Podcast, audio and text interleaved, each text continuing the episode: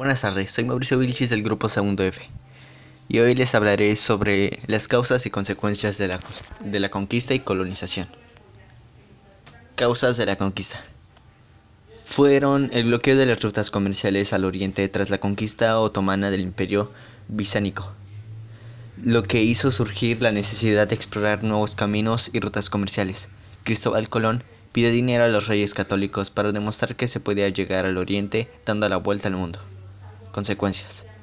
Tras la conquista de América por parte de los españoles, causó la desaparición del imperio azteca y otras culturas.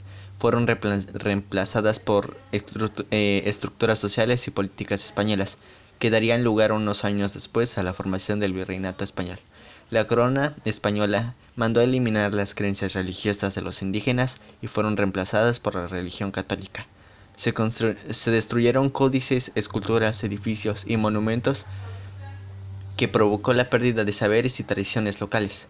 También causó la muerte de cientos de miles de indígenas americanos gracias a las enfermedades traídas de España, maltrato y abuso de parte de los conquistadores. La colonia. Causas. Tras la conquista de América por parte de los españoles, estos empezaron a controlar la política económica en la Nueva España. Los nativos fueron esclavizados y obligados a trabajar en la minería y ganadería. También se introdujo a la religión católica, la lengua española y la evangelización de los indígenas. Consecuencias.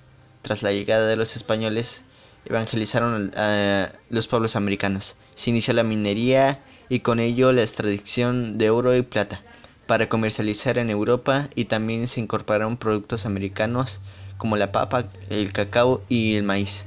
El comercio mundial y el ganado bovino, caprino y caballar que en la actualidad es una gran fuente de ingresos en la economía de América. Con el paso del tiempo, gracias a la mezcla de culturas, se creó una variedad racial, como criollos, indígenas, mestizos, negros y mulatos. Crítica o juicio neutral. Considero que el artículo de Cuervo Álvarez narra de una forma concisa los hechos transcurridos durante la conquista y colonización de América por parte de los españoles. Es muy detallado con las fechas y lugares donde ocurrieron los sucesos más importantes de la conquista. Aporte del historiador. ¿Crees que es necesario la conquista y colonización de los pueblos para su desarrollo? ¿Sí o no y por qué? Sí. En ambos sucesos los españoles exportaron e importaron diferentes productos eh, de otros continentes, lo que le abrió muchas puertas a México para en un futuro llegar a lo que es hoy.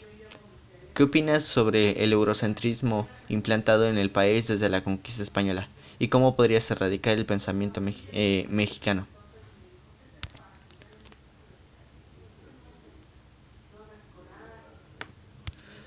Opino que es erróneo. Europa no es el punto más importante ni el único en la historia de la conquista. También creo que la única forma de erradicarlo es, eh, es enseñando a las siguientes generaciones para que tengan una idea más abierta de lo sucedido y no crean que todo trata de Europa.